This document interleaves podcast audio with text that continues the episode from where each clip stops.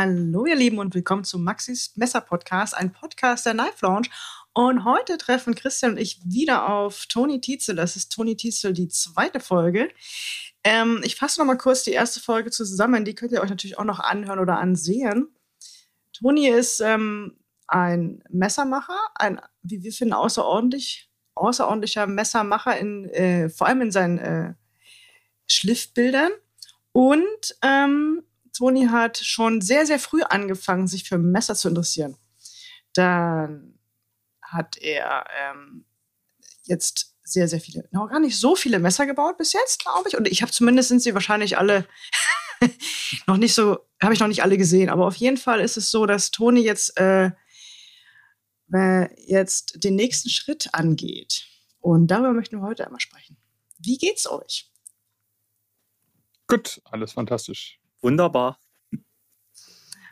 Toni, Genau, ab. also Hm? äh, die, ähm, die Frage wäre so ein bisschen, was bei dir gerade so los ist, Toni. Also was du gerade so treibst äh, mit deinen Custom-Messern, vielleicht auch was beruflich bei dir so Stand der Dinge ist.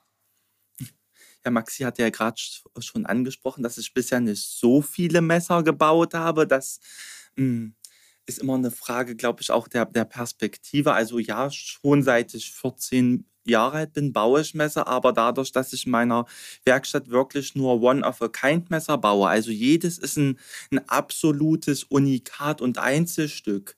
Dadurch äh, können gar nicht viele Messer entstehen, einfach weil sie wirklich so aufwendig in der Produktion sind. Und ich möchte auch hier die Arbeiten, die ich in meiner Werkstatt ausführe, nicht weiter automatisieren.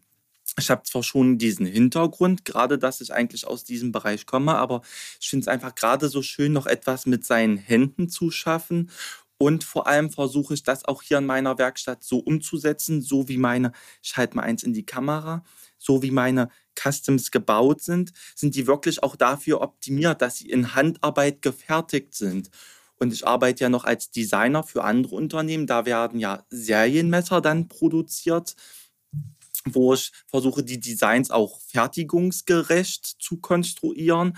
Und hier in meiner Werkstatt mache ich das eigentlich genauso, dass ich auch die Messer fertigungsgerecht konstruiere, aber so, dass sie eben wirklich auf die Handarbeit optimiert sind. Das heißt, die Details, die ich hier umsetzen kann, die sind dann wirklich auch für die Handarbeit ausgelegt und die lassen sich auch in den meisten Fällen gar nicht eins zu eins auf ein Serienmesser übertragen. Und, und das macht dann für mich wieder, ich versuche immer überall mh, hm, dann auch ein, die, die ganz noch einen weiteren Sinn dahinter zu geben. Nicht, dass ich einfach hier nur ein Messer baue, aber das könnte man eigentlich viel besser auf einer CNC-Maschine bauen, sondern so, dass wenn ich dann wirklich die Pfeile in der Hand nehme, dass es dann auch Sinn macht, weil ich dann die Details anders ausführen kann, dass man sagt, ah ja, okay, das geht wirklich eben nur so bei, bei meinen Customs. Und das setzt sich auch bei den Lederarbeiten so fort, die ich auch komplett bei mir mache. Also für alle, die uns jetzt nur hören und nicht das Video gucken, Toni hält gerade ein Custom in die Kamera ähm, mit einer Klingenform. Nennen wir es Klingenform. es ist, nein, äh, es ist, ja, hat sowas ganz leicht Tanto-mäßiges. Mit Ja, einer es- riesen Swatch obendrauf. Die, Swatch, die ist in zwei Dimensionen hohl ausgeführt. Das zeigt man hier auf den Rücken, der sieht wirklich speziell aus. Das soll erstmal, wenn man wirklich direkt von der Seite drauf guckt, eher schlichter aussehen. Ja, na klar, schon diese Mischung aus Tanto und Spearpoint-Klingenform. Aber dann, wenn man sich den Rücken anschaut, da sieht man Ah, ja. dann wieder meine besonderen Schliffdetails, dass es in zwei Dimensionen hohl geschliffen ist. Also nicht nur in dieser Dimension, sondern auch in dieser Dimension. Und das ist praktisch mein, mein kleines Alleinstellungsmerkmal, was die, die Schliffe betrifft. Was für Stahl Aber- war das jetzt gerade? Was für ein Stahl das war? Ja.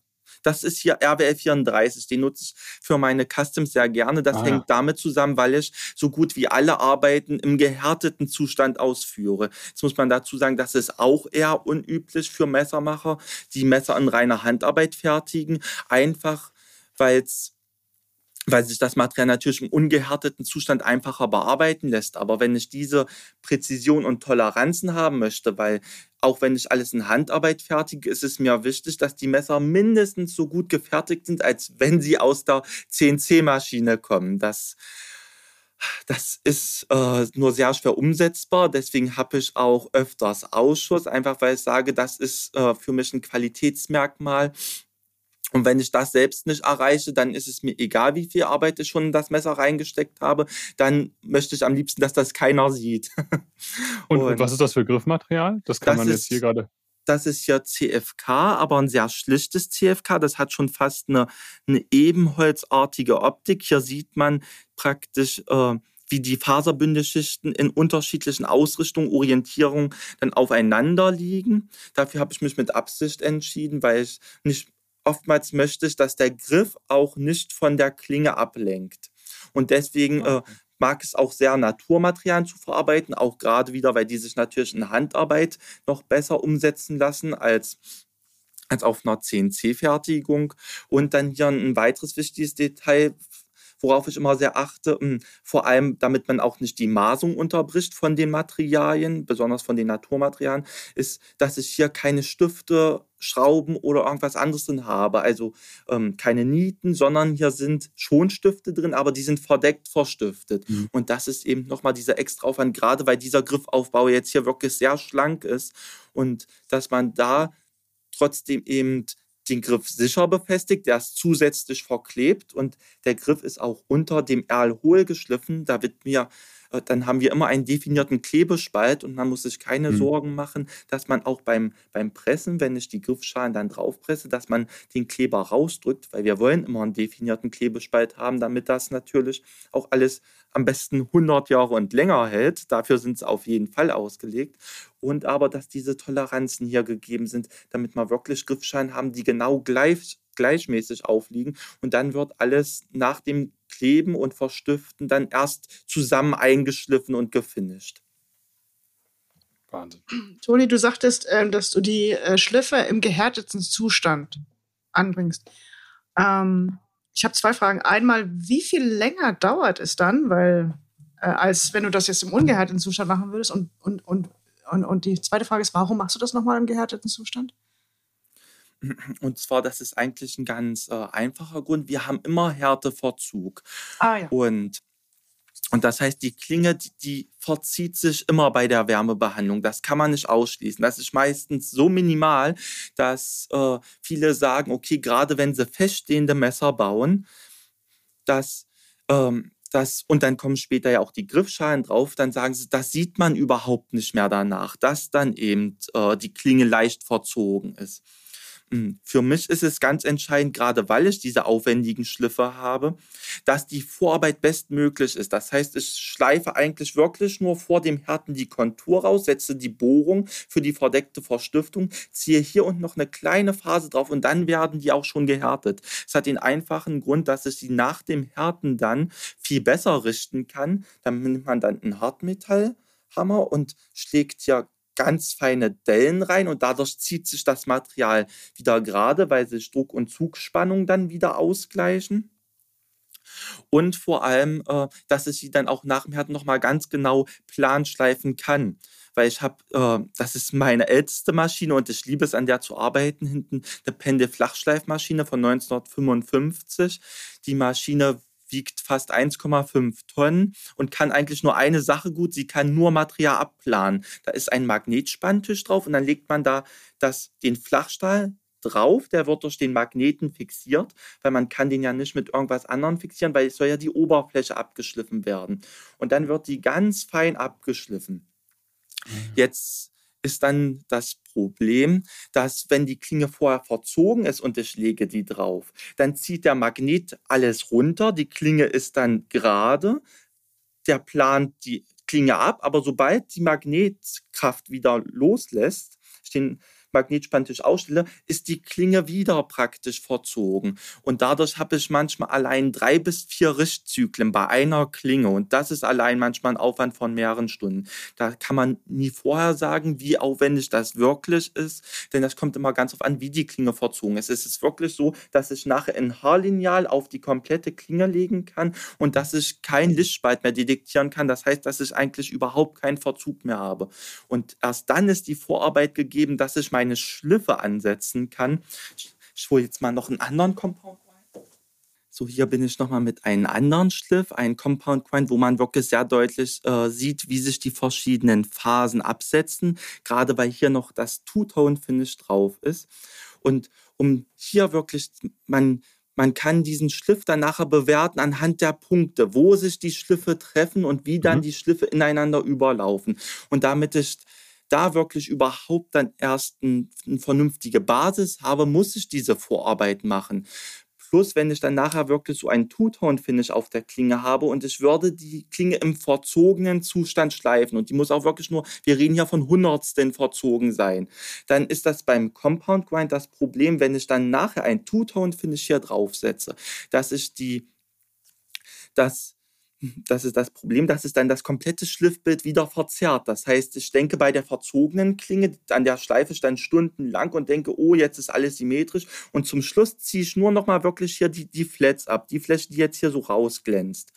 Und und dann würde, weil dann wird ja alles wieder plan geschliffen und dann würden sich alle Punkte verziehen und die Klinge wäre nicht mehr symmetrisch. Natürlich ist das nur, äh, wenn man dann sich so eine Klinge ganz genau hinschaut und selbst äh, viele Serienmesser, da da sieht man das oft beim Compound Grind an den Übergängen, dass die nicht zu 100% geschliffen sind. Aber ehrlich gesagt, da muss man schon so genau hinschauen. Also das, das stört eigentlich niemanden. Aber für mich ist es einfach dieses Qualitätsmerkmal und dass ich mich selbst immer herausgefordert habe, wie genau kann ich das in Handarbeit fertigen.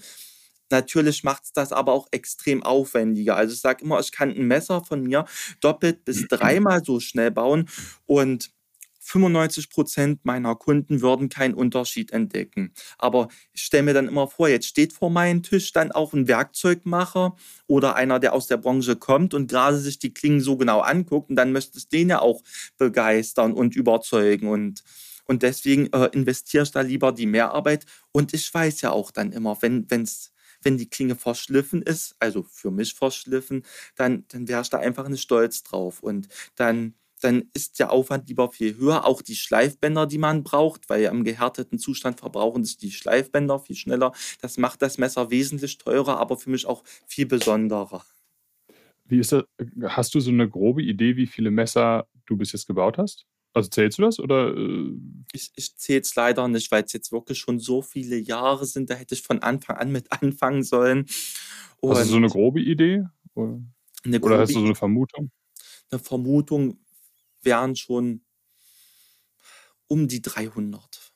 Okay, das ist ja, also äh, das sind ja dann doch gar nicht so wenig. Also ja, wenn man jetzt schaut, auch hm, ich bin jetzt gerade 30 geworden. Ich mache das, seit ich 14 bin und habe eigentlich immer meine kompletten Fern, meine komplette Freizeit auch in der Werkstatt verbracht. Das heißt, da sind im Jahr schon ein paar Messer zusammengekommen. Natürlich wenn, da habe ich jetzt auch die mit reingezählt, wo ich mich verschliffen habe. Die habe ich dann versucht auch noch oft ähm, da habe ich mich dann an sehr experimentellen Schliffen versucht und wenn die dann wirklich missglückt sind, dann sind die dann in Schrottmolle gelandet oder ich habe die Messer dann intensiv selbst getestet. Hm schon fast verbraucht, um einfach zu sehen, da bin ich dann an die, die Grenzen gegangen der Klinge, da wusste ich gleich, okay, dafür ist die Klinge vielleicht nicht ausgelegt, aber wie verhält sie sich dann bei diesem hm, Einsatzzweck, um einfach auch so eine Klinge noch weiter schneidtechnisch optimieren zu können. Denn gerade in Compound Grind, 90% hm, Prozent aller Klingen, die ich auf dem Markt sehe, die, die haben Compound Grind, weil er cool aussieht und nicht, weil er weil die Klinge dadurch besser schneiden soll. Und, und da habe ich auch selbst äh, viele Jahre für gebraucht, um, um den Compound Grind so zu schleifen, dass er der Klinge noch schneidtechnisch einen Mehrwert gibt. Und, und nicht, dass man sagt, die Klinge sieht jetzt ja einfach nur toll aus. Vielleicht nochmal gerade für unsere Zuhörer, also Toni hatte jetzt gerade nochmal ein anderes äh, Custom in der Hand mit Holzgriffstein. das ist Wüsteneisenholz, genau. Genau, genau. und einem noch abgefahreneren Compound Grind. Ich mache mir jetzt, also ich versuche das jetzt gar nicht erst zu beschreiben. Das ist einfach Könnt ihr ziemlich. Vielleicht mal kurz erklären, was ein Compound Grind ist. Mhm. Christian, möchtest du? Ja, bin ich der Messermacher? Du machst das aber immer so schön. Ach, ja, also, nee, mach du mal. Okay, also ein Compound Grind, das ist ein, da, bei einem normalen Messer, da, was heißt normales Messer, aber da äh, hat man einen Schliff zum Beispiel, dann ist die komplette Klinge hohl geschliffen oder flach geschliffen oder Ich halte jetzt ein Beispiel in die Kamera. Dieses Protec zum Beispiel hat einfach nur einen, Fla äh, ne, so ein Saber Grind, würde man sagen, oder? Naja, Ja, so. also genau, da ist dann die Schliffhöhe natürlich noch, die, die, Schneideigenschaften werden da wirklich nur definiert durch die Klingendicke, durch die Schliffhöhe, durch den Schliff an sich, Hohlschliff, Flachschliff, mit was für einem Radius vielleicht der Hohlschliff ausgeführt ist, aber Genau. auch unten dann die Dicke des Ausschliffs. Das heißt, wie dick ist die Klinge, bevor die eigentliche Schneidphase draufkommt.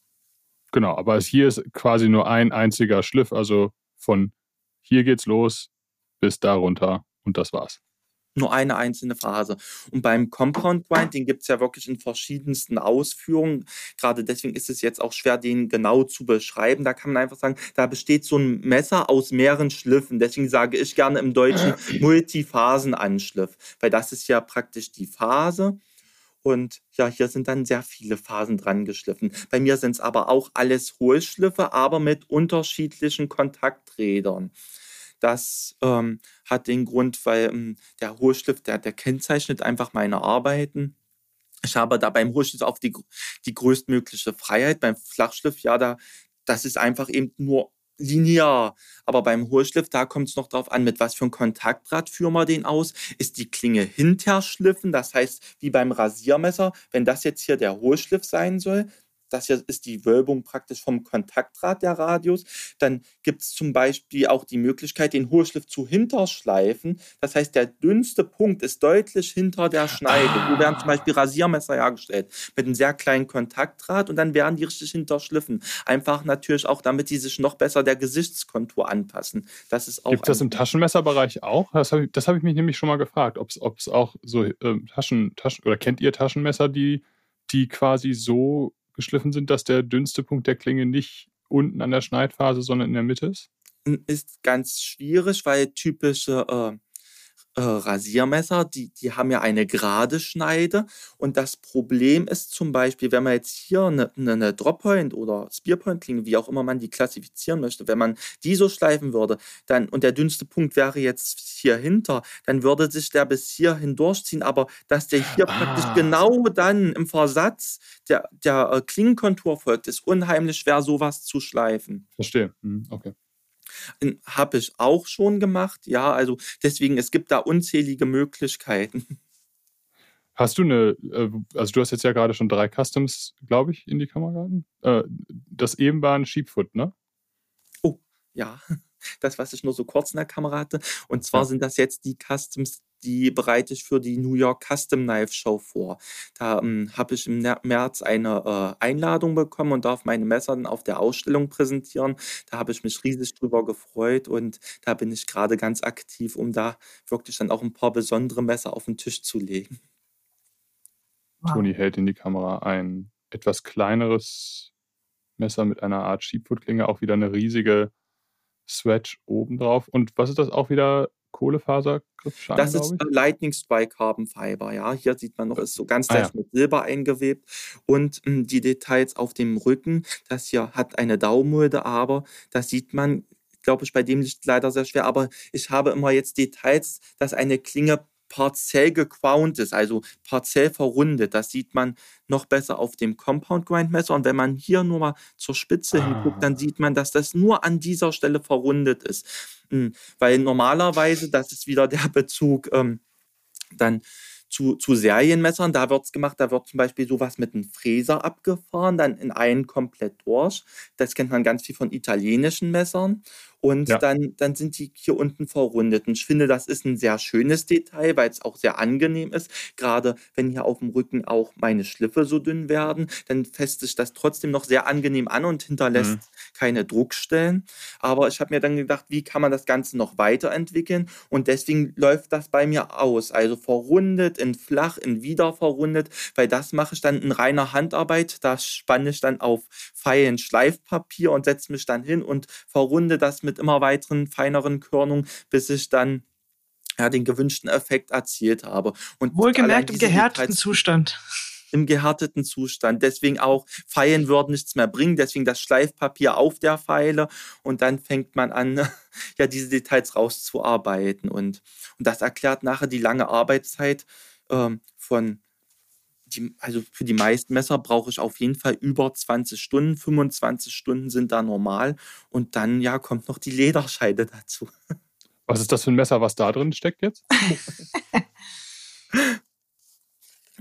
das ist jetzt wieder ein anderes. Also ich glaube, man, man sieht da schon jetzt so viele Messer mit unterschiedlichen Designs, die ich in die Kamera hier halte. Jedes ist eben wirklich ein Einzelstück und da, äh, das ist praktisch auch das, was mir hier in der Werkstatt so wichtig ist. Deswegen baue ich auch feststehende Messer, einfach weil ein Klappmesserdesign um da ein außergewöhnliches Klappmesser zu designen, da muss ich allein 100 Stunden das Design stecken. Ich als Designer, damit es wirklich auch für mich was Neues wird, was es noch nicht auf dem Markt gibt. Feststehende Messer, ähm, die, die lassen sich natürlich schneller designen. Da kann ich auch viel kreativer am Bandschleifer sein. Da habe ich meistens eine grobe Vorstellung, aber die entstehen direkt erst am Bandschleifer. Die nehme ich immer wieder in der Hand. Das ist beim Klappmesser so gar nicht möglich. Das heißt, die sind wirklich für mich also wenn ich die dann designe, konstruiere, auf eine Serienfertigung optimiert. Hier bei den feststehenden Messern, da macht es wirklich noch Sinn, wahre Einzelstücke zu fertigen. Ich buche mir mal hier gerade nebenbei ein Ticket nach New York. Äh. Mir fällt gerade so ein, ne, wenn du wenn du wenn du jetzt äh, sagst, äh, Toni als ähm, Toni ist ein Maler, dann ist die Klinge deine Leinwand und der Bandschleifer deine Pinsel. Dankeschön. Das ist ein schöner Vergleich, weil für mich ist das wirklich ein Kunsthandwerk. Das ist auch, ich sage es ja immer wieder, meine große Leidenschaft und ich möchte da auch einfach kreativ bleiben. Und ja, ihr hattet das ja schon vorhin angesprochen. Wie sieht es bei mir beruflich aus? Hm, ich habe gemerkt, dass das wirklich so eine große äh, Passion von mir ist, dass ich da nicht unter irgendeinen finanziellen Druck geraten möchte. Das heißt, diese Messer, die ich hier bei mir in der Werkstatt fertige, damit ich da so kreativ bleiben kann, mich auch immer weiterentwickeln kann, challengen kann, das, das kann ich einfach nicht, wenn ich sage, oh, vielleicht besteht ja ein Risiko, dass ich mich nach 18 Stunden verschleife und dann, dann ist praktisch die Arbeit einfach futsch und das viele Material, was man schon reingesteckt hat. Und deswegen habe ich gesagt, das soll wirklich auch immer mein Hobby bleiben es ist toll, dass ich da jetzt so viele Chancen bekommen habe, auch meine Messer zu präsentieren. Aber das soll mich immer auch noch kreativ weiter anfeuern für meine Designs. Und mein großer Traum ist es, oder jetzt befinden wir uns gerade in der Planung, eine eigene Marke zu gründen. Und da möchte ich gerne Serienmesser vertreiben und umsetzen. Kannst du da schon mal so ein bisschen, also was zu, zu sagen, wie die Marke vielleicht heißen wird? Das Ganze soll auch unter TNT Knives laufen, weil mh, hm, das lässt sich einfach nicht weiter trennen von, von meiner generellen Arbeit als Messermacher und Designer. Ähm, aber hm, ich habe jetzt schon so viel Erfahrung gesammelt, für andere Unternehmen zu designen. Und da habe ich sehr schnell festgestellt, gerade weil ich immer hm, auch einen großen Einblick bekommen habe, weil ich ja die ganzen Designs auch als 3D-Modell abgeliefert habe und die am liebsten dann noch hm, mit den Ingenieursteams der Unternehmen noch weiter auf die Produktion dann adaptieren und verbessern wollte. Und da habe ich dann schnell einen Einblick bekommen, was wollen die meisten äh, Serienmesserhersteller umsetzen und wozu sind sie vielleicht nicht bereit, wo haben sie dann auch ihre eigenen Vorstellungen und wo hat man als Designer dann doch nicht die, die volle Freiheit. Und da war für mich dann nur der äh, nächste sinnvolle Schritt, dass ich sage, okay, jetzt versuche ich einen passenden OEM-Produzenten zu finden, der für mich produziert, aber auch aufgrund meiner Erfahrung, die ich schon gesammelt habe, dass ich Projekte umsetze, die würden so sonst nie den Messermarkt auch wirklich erreichen. Und das ist ein, ein, auch wieder ein extra Aufwand, ein extra Schritt, den man da geht dann zu sagen, gewisse Details umzusetzen, hm, die vielleicht besonders äh, herausfordernd sind auch für den Hersteller und gerade, dass da auch mehr Prototypen als üblich angefertigt werden müssen. Ja, aber ich glaube, da habe ich jetzt wirklich den endlich für mich passenden Partner gefunden und habe auch schon erste Prototypen, auf die ich wahnsinnig stolz bin.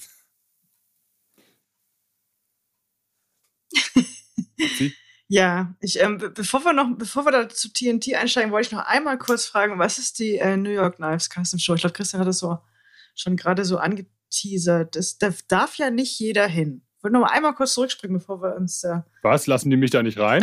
ich glaube, da darf nicht jeder hin. Da, oder? bei der New York Custom Knife Show, da sind natürlich auch die, die Plätze äh, sehr äh, begehrt und begrenzt. Hm, jetzt hat sich das auch schon ein bisschen in die modernere Richtung entwickelt. Das heißt, es sind nicht nur Custom Knife Maker anwesend, sondern auch, man sieht jetzt auch schon vereinzelt äh, Serienmesserproduzenten, beziehungsweise eher dann so Microbrands, die dann ihre Designs auch bei anderen Unternehmen fertigen lassen. Und und ich hatte die Chance durch meinen alten Lehrmeister äh, Jürgen Schanz, der gesagt hat, Toni, du musst mit deinen Arbeiten auf die New York Custom Knife Show. Und ich durfte ja schon letztes Jahr mit zur Blacher nach Atlanta. Das war für mich absolut faszinierend. Hm, fand aber, um meine Customs zu präsentieren, dass da ein kleinerer Rahmen vielleicht angebrachter und besser gewesen wäre. Jetzt hatte ich diese Messe gar nicht direkt auf dem Schirm, beziehungsweise dass ich selbst mal die Chance habe, da hinzukommen.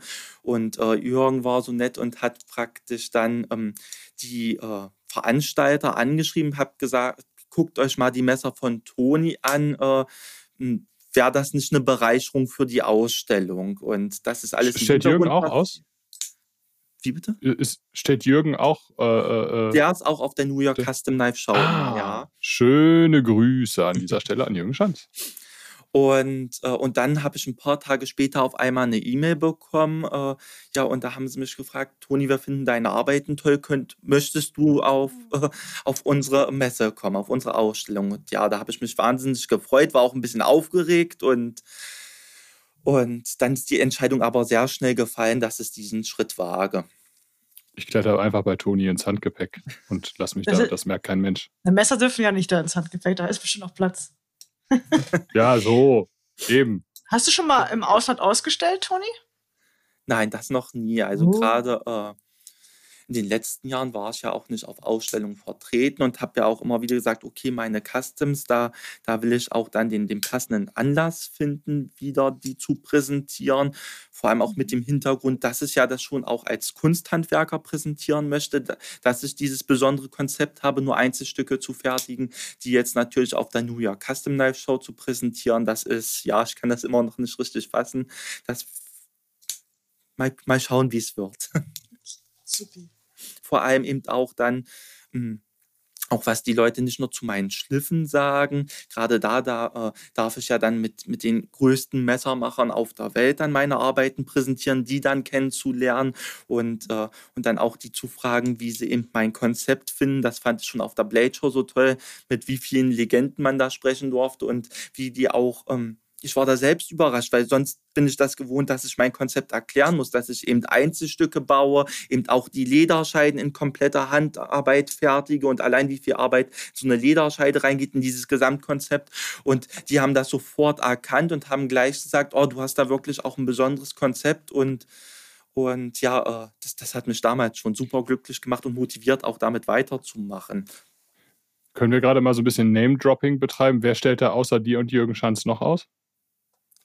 Oh, da sollte man jetzt am besten, weil das ist wirklich dann verhältnismäßig auch eine recht lange Liste auf die äh, auf die Internetseite der New York Custom Knife Show gehen und dann kann man äh, dann findet gucken man da auch alle Namen, die präsent sind. Ich google das hier nebenbei, mal gucken, wer da neben Toni noch so an Hyopies ausstellen darf. Das werden ja nicht so. ich packe natürlich den Link auch in die Show Notes oder in die Google, in die Beschreibung bei YouTube. Ich wollte gerade Google-Beschreibung sagen. So. Äh, Und wann findet die statt? Ich glaube über Ostern, ne? Genau, das ist über Ostern. Das ist ein Wochenende, wann die Messe stattfindet. Und äh, sie ist aber deutlich kleiner als die Blade Show in Atlanta. Also das mhm. ist jetzt nicht damit zu vergleichen. Es geht wirklich da größtenteils noch um die, die Custom Knives. Weil, aber das ist ja auch so ein breites Thema, dass es ganz schwierig überhaupt Messer zu klassifizieren. Was ist nun ein Handmade, ein Custom ja. Knife? Weil es gibt Messermacher, die fertigen ihre Messer auf CNC-Maschinen, praktisch auch eine Serienproduktion, die sie aber bei sich in einer Garage mhm. zum Beispiel haben. Genau. Das ist auch super spannend, was, was da umgesetzt wird, finde ich auch richtig klasse, was da andere Kollegen machen. Und ja, und ich habe also, mich eben ein bisschen für die Handarbeit entschieden. Ich lese mal, also da sind so ein gewisser Jens Anso, sagt mir nichts, ähm, wird da sein. Ähm, Arcane Design sehe ich hier gerade. Mhm. Ähm, aber auch, Moment, ich sehe hier, oh, Demco Knives. Oh, okay. Naja, äh, aber, Null Knives.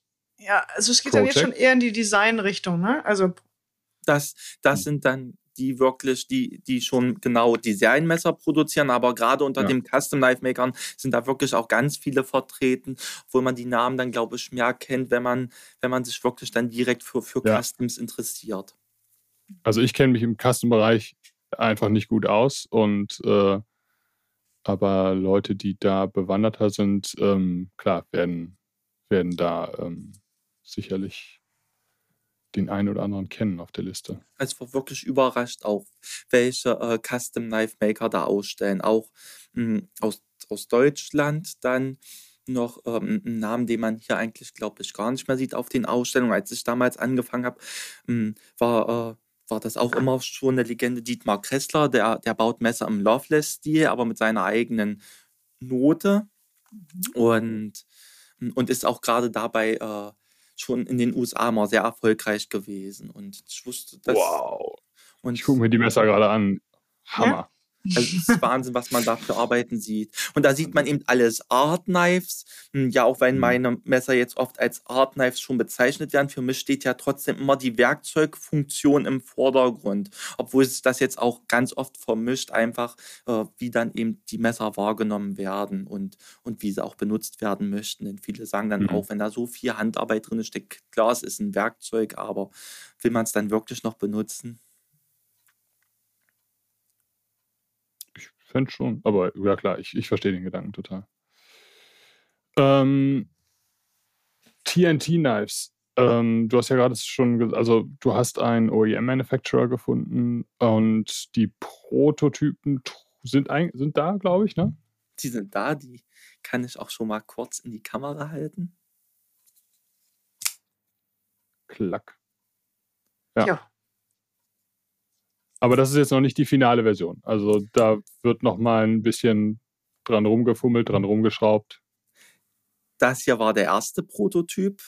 Jetzt nicht ah, wundern, ja, okay. das jetzt nur vom Finish her, weil ich habe dann die zweiten noch mal in einer anderen Finish-Variante bestellt. Hier gab es auch noch äh, gewisse Details, die mich noch nicht überzeugt haben. Ah, das heißt, das du hast schon den zweiten daran, Prototyp bekommen? Das ist der, das ist der allererste Prototyp. Ah, also ah, okay.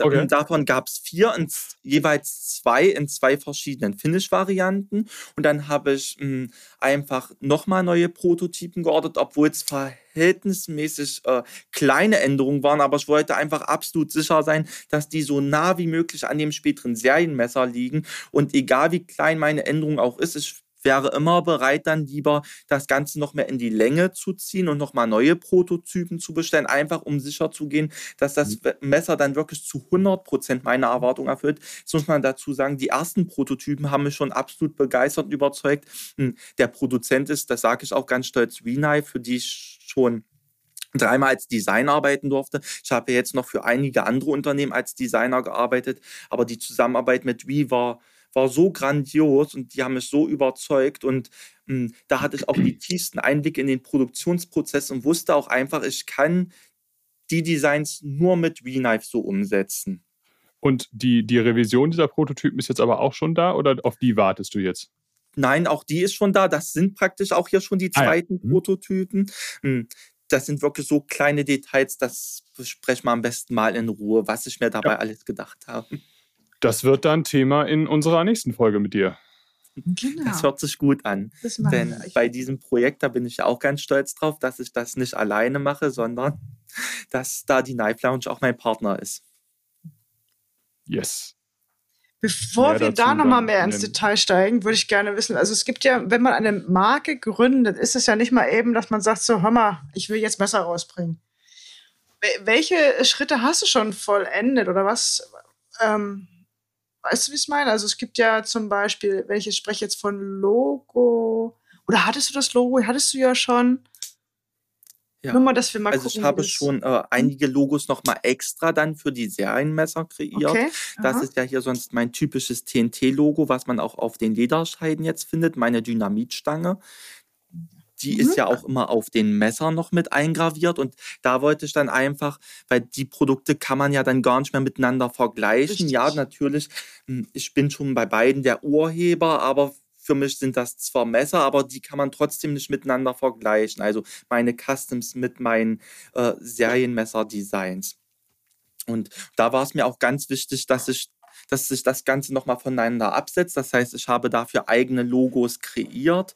Hm, hier bei diesem Messer, jetzt muss man dazu sagen, äh, ich möchte auch die, die Entwürfe so clean wie möglich halten und äh, das Logo, das ist auf der Innenseite graviert. Deswegen kann ich das mhm. euch jetzt lieber äh, leider auch mhm. nicht zeigen. Aber ich habe zum Beispiel auch schon Mikrofasertücher mit einem eigenen Logo herstellen lassen, kleine Stoffsäckchen. Also gerade dieser ganze Aufwand, was die Verpackung betrifft, weil da wollte ich auch unbedingt was Eigenes haben und nicht irgendwas kopieren.